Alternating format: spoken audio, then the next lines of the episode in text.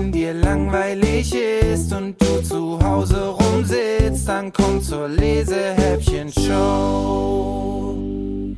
Hallo und herzlich willkommen zu einer neuen Episode der Lesehäppchen Show. Wenn ihr ganz aufmerksame Hörer des Podcasts seid, habt ihr wahrscheinlich schon bemerkt, ich bin mal wieder einen Tag zu spät dran. Das liegt aber daran, dass ich den Autor, dessen Buch ich heute vorstellen möchte, am Wochenende in München getroffen habe und er hat sein Buch direkt vor Ort ganz frisch für euch unterschrieben. Das Buch kommt nämlich heute erst in die Buchläden. Das Buch heißt lustigerweise Luis und Lena, die Zahnlücke des Grauens. Und wer das Buch geschrieben hat, das ist der Thomas Winkler und der ist heute mein Gast. Hallo und herzlich willkommen, Thomas.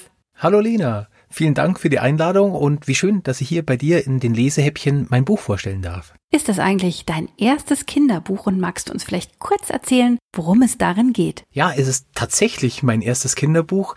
Ansonsten habe ich meine Freizeit in den letzten Jahren immer gern damit verbracht, Drehbücher zu schreiben. Das sind spezielle Geschichten, die man erfindet, die dann von einer Regisseurin oder einem Regisseur mit ganz vielen Schauspielerinnen und Schauspielern und Kameramann und so weiter in einen Film umgewandelt werden und im besten Fall dann im Fernsehen oder im Kino laufen. Die Zahnlücke des Grauens handelt vom zwölfjährigen Louis, der von Berlin in ein kleines Dorf nahe der Alpen zieht und dort versucht, neue Freunde zu finden. Er hat ein Problem dabei, er ist eigentlich Wissenschaftsnerd. Das heißt, er interessiert sich wahnsinnig für Chemie, Physik, Biologie und so weiter. Aber das kann unmöglich der große Ankommer in der neuen Klasse sein. Und tatsächlich scheint es so zu sein, dass alle Jungs in der Klasse nur ein Interesse haben. Eishockey. Den ganzen Tag, von mittags bis abends, wird Eishockey gespielt. Schon der erste Schultag wird deswegen zu einer Katastrophe für Luis. Er blamiert sich und muss danach auch noch neben einem total verrückten Mädchen sitzen. Die Lena. Nur da ist ein Platz frei im Klassenzimmer. Lena hat rote Haare, summt die ganze Zeit, sieht aus wie ein Kobold und ist anscheinend tatsächlich davon überzeugt, dass es Feen, Hexen, Trolle und so weiter, alle magischen Wesen, die man sich vorstellen kann, tatsächlich gibt. Also ein Mensch, mit dem der Louis auf keinen Fall was zu tun haben will. Louis lebt ein paar Wochen in diesem Dorf und ist verzweifelt, irgendwann mal so verzweifelt, dass er dann doch zum Eishockey geht, obwohl er ja in Sport eine totale Null ist. Er geht zu seinem ersten Eishockeytraining und schon nach ein paar Sekunden wird ihm Zahn ausgeschlagen. Natürlich nur aus Versehen. In der Nacht, die darauf folgt, kommt aber die nächste Katastrophe. Ihm erscheint eine dicke, übellaunige Zahnfee, die die Herausgabe dieses Zahns von ihm verlangt. Der Luis kann aber den Zahn nicht hergeben, weil der liegt seither im Vereinsheim bei seinen neuen Eishockey-Freunden. Es folgen Tage, an denen Luis auf der Flucht ist. Die Zahnfee lauert ihm auf, stellt ihm Fallen, blamiert ihn, äh, weil nur der Luis sie sehen kann, vor den neuen Freunden. Irgendwann ist der Luis so verzweifelt, dass er nur noch eine Möglichkeit hat. Er muss die einzige Person fragen, die sich gut mit magischen Wesen auskennt, Lena. Lena ist die, die ihm jetzt noch helfen kann. Was mit Luis, Lena und der dicken Fee alles noch passieren wird, verrate ich jetzt nicht. Dazu muss man einfach das Buch lesen. Ich fühle mich übrigens sehr geschmeichelt, dass deine weibliche Hauptfigur auch Lena heißt. Mit mir hat sie allerdings keine Ähnlichkeit. Ist Luis dir vielleicht etwas ähnlich? Hat dein Buch also gewisse autobiografische Züge? Ja, tatsächlich habe ich viele Gemeinsamkeiten mit dem Luis. Ich beschäftige mich hauptberuflich mit Naturwissenschaften ich glaube sogar, ich wäre deutlich skeptischer als der Luis, wenn mir ein magisches Wesen begegnen würde. Ich glaube, ich würde erst mal checken, ist dir irgendwas auf den Kopf gefallen? Wirst du vielleicht krank? Hast du Fieber? Sehen das andere Leute auch? Es bräuchte schon sehr viel Überzeugungsarbeit, bis ich an magische Wesen glauben würde. Ich hätte es ja kaum für möglich gehalten, aber du bist von Beruf nicht nur Autor, sondern auch Lehrer. Aus meiner eigenen Schulzeit kann ich mich nicht an besonders viele lustige und unterhaltsame Lehrer erinnern. Welche Fächer unterrichtest du denn und gibt's in deinem Unterricht genauso viel zu lachen wie in deinen Büchern? Oh, da müsste man wahrscheinlich die Schülerinnen und Schüler um eine Antwort bitten, aber um ehrlich zu sein, ich glaube, es ist bei weitem nicht so lustig, wie du dir das jetzt vorstellst, weil wir kommen ja da zusammen, damit ich den Leuten Mathematik und Physik beibringe und nicht, damit ich äh, irgendeine Witzeshow abziehe. Also ich glaube, mein Unterricht ist maximal äh, zu sieben oder acht Prozent lustig. Ansonsten ganz normal. Wir hatten ja jetzt schon einige Autoren in der Lesehäppchen-Show zu Gast und es ist ganz unterschiedlich, wie Autoren ihre Bücher schreiben. Manche haben das Buch von Anfang an mit allen Charakteren schon im Kopf und bei anderen entwickeln sich die Geschichte und die Personen ganz langsam. Wie ist es denn bei dir? Also bei mir ist es so, dass ich, bevor ich den ersten Satz schreibe, eine ganz genaue Vorstellung habe, was in dem Buch passiert. Also mir ist der Schluss klar und so weiter, die Mitte, alles weiß ich schon und dann fange ich erst an zu schreiben. Was dann aber manchmal oder meistens eigentlich sogar passiert ist, ich komme irgendwie an einer Stelle nicht weiter. Ich weiß nicht, die Szene danach passt nicht. Also schreibe ich dann einfach mal den Schluss. Danach gehe ich in die Mitte rein, dann überarbeite ich den Anfang, dann fällt mir eine Szene ein, die mich da rettet und so weiter. Es ist wie ein großes Puzzle, das dann langsam entsteht. Was aber auf dem Puzzle drauf ist, das weiß ich schon zu Beginn. Auch wenn ich danach dann erstmal immer im Chaos versinke. Und können wir uns vielleicht sogar auf eine Fortsetzung von Luis und Lena freuen? Ja, der zweite Teil wird in etwa in einem Jahr erscheinen und eigentlich ist er jetzt schon fast fertig. In der nächsten Geschichte geht es darum, dass bei Luis und Lena plötzlich ein Taschenriese auftaucht. Taschenriesen sind etwa drei Zentimeter groß und dieser spezielle Taschenriese hält sich für den allergrößten Macker auf der ganzen Welt und behandelt alle von oben herab, was vor allem dem Luis unfassbar auf den Keks geht. Das klingt ja auch schon wieder nach einer schönen und schrägen Fortsetzung von der Zahnlücke des Grauens. Ich freue mich drauf. Du hast ja eben ein Exemplar der Zahnlücke des Grauens ganz frisch unterschrieben und mit einer persönlichen Widmung versehen. Das heißt, einer der Hörer oder Hörerinnen kann dein Buch wieder bei mir in der Show gewinnen. Ich wünsche dir weiterhin viel Spaß in der Schule und natürlich auch mit deinen ganzen Schreibprojekten. Hoffentlich bis bald. Vielen Dank, liebe Lena, dass ich hier sein durfte und natürlich auch vielen Dank den Hörerinnen und Hörern da draußen. Und vergesst nicht, falls ihr bis jetzt noch nicht von einem magischen Wesen verfolgt wurdet, genießt die Zeit, jede Sekunde davon. Es ist die schönste Zeit eures Lebens. Das wollte ich nur mal gesagt haben. In diesem Sinn. Tschüss. So, jetzt haben wir aber genug gequatscht. Es wird endlich Zeit, das Buch auch aufzuschlagen und daraus vorzulesen. Und weil der Thomas ja schon so viel erzählt hat, worum es in dem Buch eigentlich geht, können wir direkt in Kapitel 3 einsteigen. Helmtrude und der See des Grauens. Helmtrude wird übrigens der Luis von seinen Klassenkameraden genannt, weil er am ersten Schultag mit Helm in der Klasse saß. Und jetzt geht's los. Am folgenden Nachmittag stapfte ich entschlossen zum Weiher. Auf dem Eis war gerade ein Spiel in vollem Gange. Schläger flogen und die Jungs aus meiner Klasse schrien, lachten und rangen sich gegenseitig zu Boden. Auf der Bank am Ufer saß Lena und malte auf einem Zeichenblock, ohne dass jemand sie beachtete. Auch ich setzte mich so weit wie möglich weg von ihr und zog meine Schlittschuhe an. Dann wartete ich darauf, dass mich jemand entdeckte. Irgendwann war es tatsächlich soweit. Ein Junge, der gerade im Schwitzkasten eines anderen steckte, riss die Augen auf und rief Schaut mal, da, Helmtrude. Alle jubelten und schrien Helmtrude, Helmtrude, kam herangeschlittert und bauten sich vor mir am Ufer auf. Eigenartigerweise hatte ich den Eindruck, als hätten die Jungs nur darauf gewartet, dass ich mal in voller Montur an ihrem Weiher auftauchen würde. Du kannst Eishockey spielen, fragte einer der Jungs, den alle nur Bossi nannten, und zog eine Augenbraue hoch. Ein bisschen, erwiderte ich leise, obwohl ich mir ziemlich sicher war, dass ich es überhaupt nicht konnte. Ein bisschen, äffte mich ein Junge mit Zahnlücke nach, wurde aber gleich mit einem Schlag auf die Schulter von dem Riesen neben ihm zum Schweigen gebracht. Lass Helm Trude doch erst mal zeigen, was er kann, Hosenmann, brummte der Riese. Beule, wenn's nach dir ginge, dürften immer alle mitmachen, maulte Hosenmann und deutete mit dem Schläger abfällig auf den kleinsten unter ihnen. Und nur deshalb haben wir auch Krümmel an der Backe. Die anderen Jungs kicherten leise, während Krümel betröppelt dreinschaute.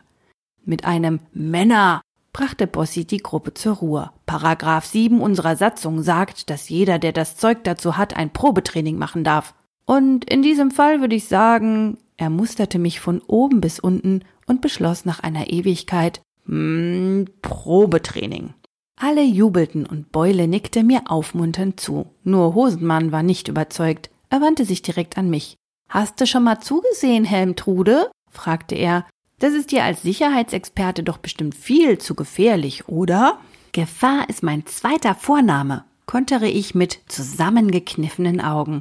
Ich dachte, dein zweiter Vorname wäre Waldemar, sagt Bossi, und die Jungs lachten.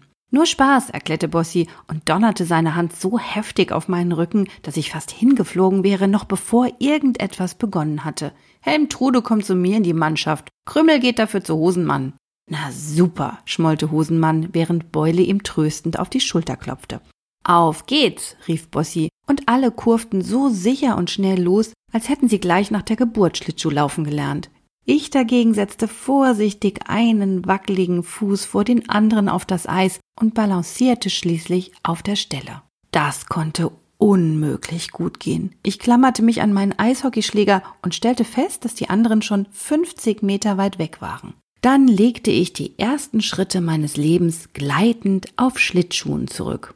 Dass ich nicht hinknallte, lag ausschließlich daran, dass ich mich erinnerte, dass ein Stuhl mit zwei Beinen auf jeden Fall umfällt, ein Stuhl mit drei Beinen dagegen kaum. Ich stützte mich also auf den Eishockeyschläger und verwendete ihn als drittes Bein. So kam ich tatsächlich vorwärts, ohne zu stürzen. Es war allerdings so anstrengend, dass mir dabei die Brille beschlug. Während ich mich über das Eis schleppte, waren die Jungs längst in eleganten Kurven in der Mitte des Weihers angekommen. Sie beobachteten kritisch, wie ich mit meiner eigenartigen Technik langsam zu ihnen auf das Spielfeld rutschte. Alles klar, Helmtrude? fragte Bossi, als ich sie endlich erreichte. Alles klar, schnaufte ich. Was dann geschah, muss man in Zeitlupe erzählen. Bossi warf den Puck in die Luft. Dieser drehte sich ein Mal in der Nachmittagssonne, bevor er herabfiel. Alle droschen nach ihm, und einer der Schläger wischte knapp am Puck vorbei und landete mit voller Wucht mitten in meinem Gesicht. Mir wurde schwarz vor Augen. Als ich wieder zu mir kam, lag ich bäuchlings auf dem Eis. Um mich herum standen die Jungen und sahen mich besorgt an. Mein Oberkiefer schmerzte fürchterlich. Bossi legte von hinten die Hände um meinen Brustkorb und setzte mich auf. Mann, Helmtrude, bist du okay? fragte er und deutete auf meine Marsmännchenjacke. Das sah echt fies aus. Die Jacke war voller Blut. Ich fuhr mit der Zunge durch den Mund, um herauszufinden, wo das Problem war. Da spürte ich es. Einer meiner Schneidezähne war nicht mehr da. Um genau zu sein, er war noch da, nur nicht mehr in meinem Mund. Krümel fand ihn neben mir auf dem Eis und hielt ihn andächtig ins Sonnenlicht. Seht mal, sagte er voller Bewunderung. Wow, staunten alle. Ich hätte am liebsten sofort angefangen zu heulen. Wieso war ich nur auf die Idee gekommen, Eishockey spielen zu wollen? Was würde meine Mutter sagen, wenn ich ohne Zahn nach Hause kam? Und warum tat das nur so furchtbar weh? Dass ich nicht weinte, lag nicht etwa daran, dass ich unglaublich tapfer war, sondern daran, dass ich mich von der Begeisterung der Jungs ablenken ließ. Oh, wie genial ist das denn? schrie Bossi. Das war die beste Eishockey-Premiere, die ich je gesehen habe, verkündete Hosenmann. Wie lange hat's bis zur ersten Verletzung gedauert? fragte er ungläubig in die Runde. Eine Sekunde oder etwa zwei? Der Wahnsinn, sagte Beule fröhlich und klopfte mir anerkennend auf den Rücken. Oh, Weltklasse, Mann. Bring Helmtrude ins Vereinsheim, befahl Bossi. Ich wurde untergehakt und über das Eis zum anderen Ufer geschleift. Kapitel 4 Wie ich zum Wildschwein wurde. Das, was Bossi als Vereinsheim bezeichnet hatte, war eine alte Badehütte, die unter zwei großen Laubbäumen stand. Er sperrte die Tür mit einem rostigen Schlüssel auf und öffnete sie. Aus der morschen Bruchbude, in die nur durch ein Fenster im Dach etwas Licht fiel, schlug uns der Geruch von feuchtem Holz entgegen. Die Jungs lehnten ihre Schläger an die Wand und quetschten sich auf einer Eckbank um den Tisch, während Bossi eine Kerze anzündete, einen Erste-Hilfe-Kasten aus dem Regal kramte und sich mir gegenübersetzte. Er klappte meinen Unterkiefer herunter und steckte mir einen Wattebausch in die Zahnlücke. So, das sollte wohl die Blutung stillen, sagte er fachmännisch und wandte sich den anderen zu. Auf diesen Schrecken brauchen wir erstmal eine Stärkung. Was, Männer? Alle grölten, und Bossi zog aus seinem Rucksack eine große Plastikbox mit Wurstbroten heraus. Haut rein! Die Jungs jubelten und langten zu. Bossi hielt mir ebenfalls die Dose unter die Nase. Ich zögerte. Erstens tat mir mein Kiefer so weh, dass ich eigentlich nichts essen wollte, und zweitens war ich Vegetarier. Ich starrte auf die Brote, dann sah ich in die Runde. Meine Mitschüler grinsten mich an und nickten mir freundlich zu. Ich konnte unmöglich Nein sagen. Seufzend nahm ich ein Brot und begann daran herumzuknabbern. Gut, Woff, sagte Bossi mit vollem Mund. Mm, sehr gut, antwortete ich höflich. Bossi aß auf und streckte dann seine Hand über den Tisch Krümel entgegen. Gib mir mal den Zahn. Der Kleine durchsuchte hektisch seine Tasche. Oh Gott, oh Gott, ich hatte ihn grad noch. Er sprang auf und blickte panisch um sich. Den habe ich doch nicht etwa verloren. Natürlich hat er den verloren, sagte Hosenmann kopfschüttelnd zu mir und klatschte sich die Hand auf die Stirn. Beule kam Krümel zu Hilfe und fand den Zahn unterm Tisch. Hier ist er, kein Grund zur Aufregung. Schwungvoll übergab er ihn Bossi. Der betrachtete meinen Zahn von allen Seiten und sagte dann, so schnell hat's bis jetzt noch keiner an unsere Wall of Fame geschafft. Wall of Fame? fragte ich. Bossi deutete mit großer Geste auf einen alten Hängeschrank an der Wand. Die Wall of Fame, erklärte er stolz. Mach mal Platz, damit ich Helmtrude unsere Sachen zeigen kann, moserte er Krümel an, der inzwischen den Kanonenofen anschürte. Bossi tastete auf dem Hängeschrank nach einem Schlüssel, fand ihn, sperrte auf und klappte die zwei Türen zur Seite. Dann nahm er ehrfürchtig einen zerbrochenen Eishockeyschläger von einem der Regalbretter und legte ihn mir so vorsichtig in die Hände, als wäre es das Schwert eines Königs. Das ist der Schläger, den Beule vor zwei Jahren auf den Schädel bekommen hat. Der ist durchgebrochen wie ein Streichholz, sagte Bossi. Die Jungs applaudierten und Beule stand auf und verbeugte sich. Und das ist die Jeans, die wir im Sommer am Ufer gefunden haben, nachdem Hosenmann im Winter eingebrochen war und wir ihn bei unserer Rettungsaktion ohne Hose aus dem Wasser gefischt haben. Nach dem folgenden Applaus und einer Verbeugung von Hosenmann wurden noch weitere Dinge aus dem Schrank gezogen und Geschichten dazu erzählt. Du siehst, bei uns hat jeder seine Story und seinen Spitzennamen, weil ihm irgendwas passiert ist oder er irgendwas besonders gut kann, beendete Bossi schließlich die Show. Was kann denn Krümel besonders gut? fragte ich. Alle sahen den Jungen vor dem Ofen an und fingen an zu lachen. Nix, sagte Bossi. Er ist nun ja ziemlich klein und baut wahnsinnig oft Mist, beeilte sich Hosenmann zu ergänzen. Echt? fragte ich Krümel. Noch bevor Krümel antworten konnte, petzte Hosenmann. Er fackelt sich zum Beispiel gern die Haare ab. Gut, das kann ja mal passieren, tröstete ich den Kleinen. Letztes Jahr ganze dreimal, ergänzte Hosenmann und verschränkte die Arme und atmete geräuschvoll aus. Du musst wissen, mein kleiner Bruder ist echt belämmert. Ich bin nicht belämmert, sondern nur leicht entflammbar, verteidigte sich Krümel und zeigte auf seinen Wuschelkopf.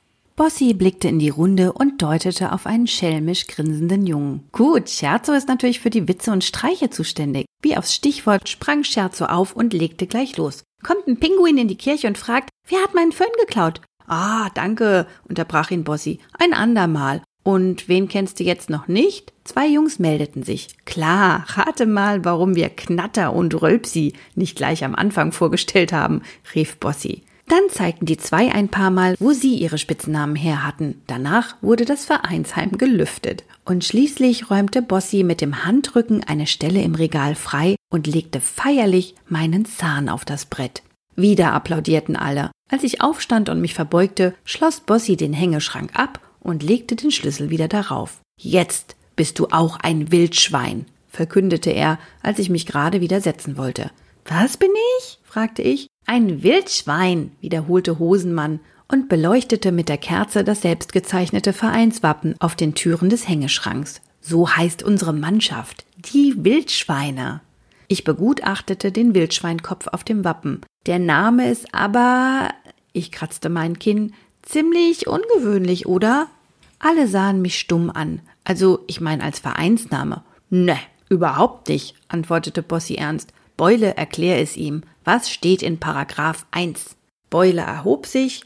Paragraph 1 unserer Satzung sagt, wir halten immer zusammen und setzen uns füreinander ein. Verstehste? Wie eine echte Wildschweinrotte.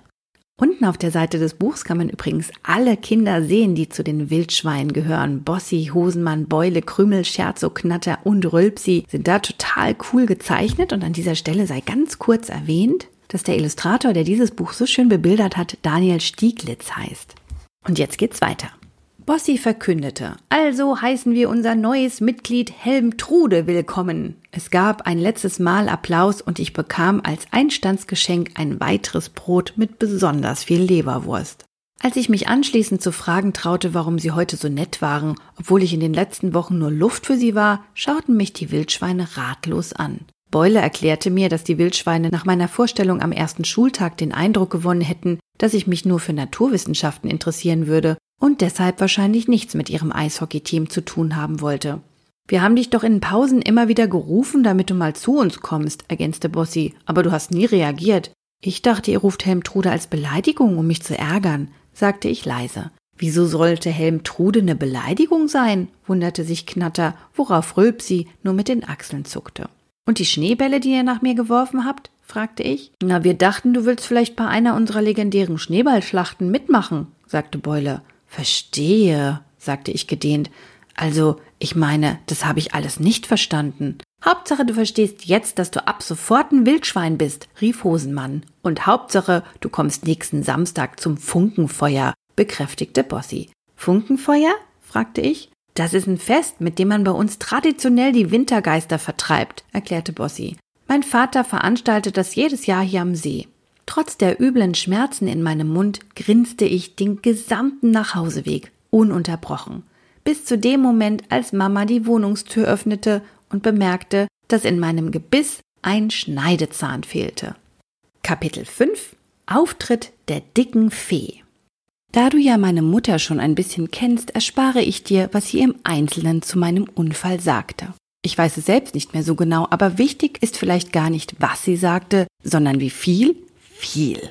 Und in welcher Lautstärke, laut. Auf jeden Fall regte sie sich darüber auf, dass ich mich ohne Grund in Gefahr gebracht hatte. Dann schimpfte sie, weil ich hinter ihrem Rücken Schlittschuhe und Schläger gekauft hatte. Anschließend meckerte sie, weil ich mir nicht wenigstens einen Eishockeyhelm besorgt hatte und zum Schluss motzte sie einfach weiter, ohne dass ihr noch etwas Neues einfiel, das ich falsch gemacht hatte. Ich hielt währenddessen die Klappe und hoffte, dass ihr Schreianfall bald vorüber sein würde, was meine Mutter nämlich nicht verstand. Wenn man echte Freunde haben will, muss man sich eben auch mal einen Zahn ausschlagen lassen. Obwohl jetzt, wo der Satz hier so steht, kommt er mir als Lebensmotto doch irgendwie eigenartig vor. Warte kurz, ich probiere das schnell mal aus. Willst du echte Freunde haben? Lass dir einen Zahn ausschlagen. Oh nein, oh, das ist ja furchtbar. Wehe, du machst das zu deinem Motto und schiebst es dann auf mich, wenn dich deine Verwandten im Krankenhaus besuchen. Nachdem ich ohne Abendessen in mein Zimmer geschickt worden war, wusch ich mich und zog meinen Lieblingsschlafanzug an, der auf dem alle Planeten des Sonnensystems abgebildet sind. Wie jeden Abend öffnete ich das Fenster einen Spalt, zog den Vorhang zu und legte mich hin. Meine Mutter hatte in der Zwischenzeit die Sache mit der Zahnlücke offenbar schon an meinen Vater gepetzt. Der nämlich schickte eine seiner Lebensweisheiten, um mich nach dem Anpfiff meiner Mutter zu trösten. Alles halb so schlimm, Luis, ein Zahn hin oder her ist doch egal. Viel wichtiger ist doch die Frage, wer bist du, wenn du niemand sein musst? Hä? Denk einfach mal darüber nach. Wer bin ich, wenn was? Diesmal hatte ich wirklich keine Ahnung, was er meinte. Wer will ich denn sein? Einmal nicht der Depp sein, das wäre zur Abwechslung mal richtig super. Weil mir das aber als Antwort für Papa irgendwie unpassend erschien, löschte ich das Licht und schloss die Augen. Anstatt einzuschlafen, wälzte ich mich noch lange hin und her. In jeder Lage schoss mir ein anderer Gedanke durch den Kopf, der mich wach hielt. Mal war es die Wut meiner Mutter, mal die herzliche Aufnahme bei den Wildschweinen, denn das bevorstehende Funkenfeuerfest am Weiher, zu dem ich ja nun eingeladen war, und natürlich immer wieder meine pochende Zahnlücke. Nach einer Stunde herumwälzen hätte ich am liebsten einen Handstand ausprobiert, um zu sehen, ob ich vielleicht in dieser Position endlich einschlafen könnte, und plötzlich war an Schlaf sowieso nicht mehr zu denken. So, jetzt muss ich dich warnen, denn das, was gleich kommt, ist wirklich gruselig.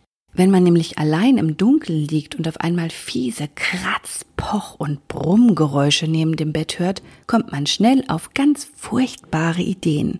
Ist das etwa ein entlaufener Sträfling, der sich unter meinem Nachttisch vor der Polizei versteckt? Oder ein Außerirdischer, der sein UFO dort einpackt? Oder vielleicht ein Geist aus dem Totenreich, dessen Eingang neben mein Bett verlegt worden ist? Im Nachhinein weiß ich natürlich selbst, dass das alles totaler Quatsch war. In diesem schaurigen Moment aber war ich mir nicht so sicher, und das schreckliche Schaben, Brummen und Klopfen wollte auch überhaupt nicht aufhören. Kreidebleich und mit zittrigen Händen tastete ich nach dem Schalter meiner Nachttischlampe, doch da mir fällt gerade auf, dass ich hier gar keinen Spannungsbogen machen muss, Du weißt ja schon längst, dass ich nur eine dicke Fee entdeckt habe. Das Kapitel heißt schließlich so. Logisch, dass die dann irgendwann mal in der Geschichte auftauchen muss. Deshalb nun in Kurzform und ohne jede Spannung, also wehe, du bist gespannt. Irgendwann nahm ich meinen Mut zusammen, knipste das Licht an, guckte neben das Bett und traute meinen Augen nicht.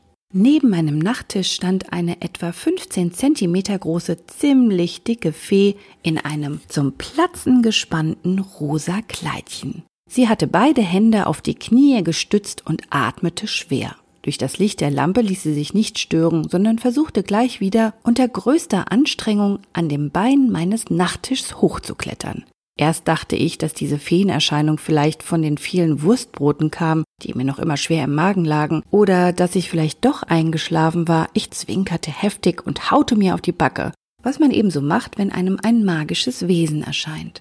Doch es half nichts. Vor mir mühte sich eine dicke Fee mit Diadem, verschmiertem Schokoladenmund und silbernen Schüchen ab, irgendwie auf meinen Nachttisch zu klettern. Dabei fluchte sie unentwegt welche Verwünschungen sie genau ausstieß, schreibe ich hier lieber nicht auf. Mit flatternden Flügelchen und einem vor Anstrengung rot leuchtenden Kopf hing die Fee kurz über dem Boden fest und kam keinen Zentimeter weiter. Schließlich rutschte sie langsam nach unten und plumpste unsanft auf den Hintern. Als sie sich wieder aufgerappelt hatte, fuchtelte sie wütend mit ihrer kleinen Faust und trat fluchend mit ihren dicken Beinchen gegen das Nachttischbein. Dann startete sie den nächsten Versuch. Ob das normal war für Feen, wusste ich zu diesem Zeitpunkt nicht, woher auch. Ich war immer fest davon überzeugt gewesen, dass es Feen nicht gab. Sonst wären sie doch sicher in meinen Biobüchern vorgekommen. Vielleicht in einem Kapitel über Vögel oder Insekten oder in einem, naja, über Feen eben. Plötzlich war ich ganz aufgeregt. Mir wurde klar, dass ich der erste Naturwissenschaftler war, der eine Fee in freier Wildbahn beobachten und festhalten konnte, welches der Dinge, die in den Märchenbüchern behauptet wurden, stimmte und welches ergänzt oder geändert werden mussten. So hätte nach meinen ersten Eindrücken die Feenseite in einem Biobuch aussehen müssen. Und jetzt sieht man so einen abgerissenen Zettel aus so einem College-Block rausgetrennt. Da steht oben drüber Dicke Fee, lateinischer Name Maga grassa. Größe 15 cm, Körperform rund. Lebensraum Kinderzimmer mit Fragezeichen. Nahrung Schokolade mit Fragezeichen. Zuerst entdeckt von Louis Waldemar Kessler. Und in der Mitte ein Bild von der dicken Fee mit dem dicken Schokofleck am Mund. Und dann aus Märchen bekannte Feenfakten. Trägt Spitzenkleidchen in rosa mit Puffärmelchen? Stimmt. Trägt weiße Söckchen und silberne Schüchen? Stimmt. Hat ganz viel Glitter in den schneeweißen Haaren und ein Diadem? Stimmt. Hat Flügelchen, die aussehen wie von einer Libelle und in allen Farben schimmern? Stimmt. Bislang unbekannte Feenfakten ist dick, hat Schokoladenrand um den Mund, fliegt nicht, klettert, klettert miserabel, flucht beim Klettern wie Sau. Und mit diesen Informationen zur dicken Fee schlage ich das Buch jetzt zu und empfehle euch bei unserem Gewinnspiel mitzumachen, weil dann könnt ihr die Zahnlücke des Grauens, die übrigens im CBJ Verlag erschienen ist, bei mir in der Show gewinnen. Schreibt mir einfach eine E-Mail an lena@lesehäppchen.de und mit etwas Glück schicke ich euch das Buch, das der Thomas Winkler für euch unterschrieben hat, dann per Post nach Hause. Das war's für dieses Mal. Ich hoffe, ich konnte euch mit diesem Lesehäppchen ein bisschen Appetit auf das Buch machen und würde mich freuen, wenn ihr auch nächste Woche wieder mit dabei seid, wenn es heißt. Wenn dir langweilig ist und du zu Hause rumsitzt, dann komm zur Lesehäppchen Show.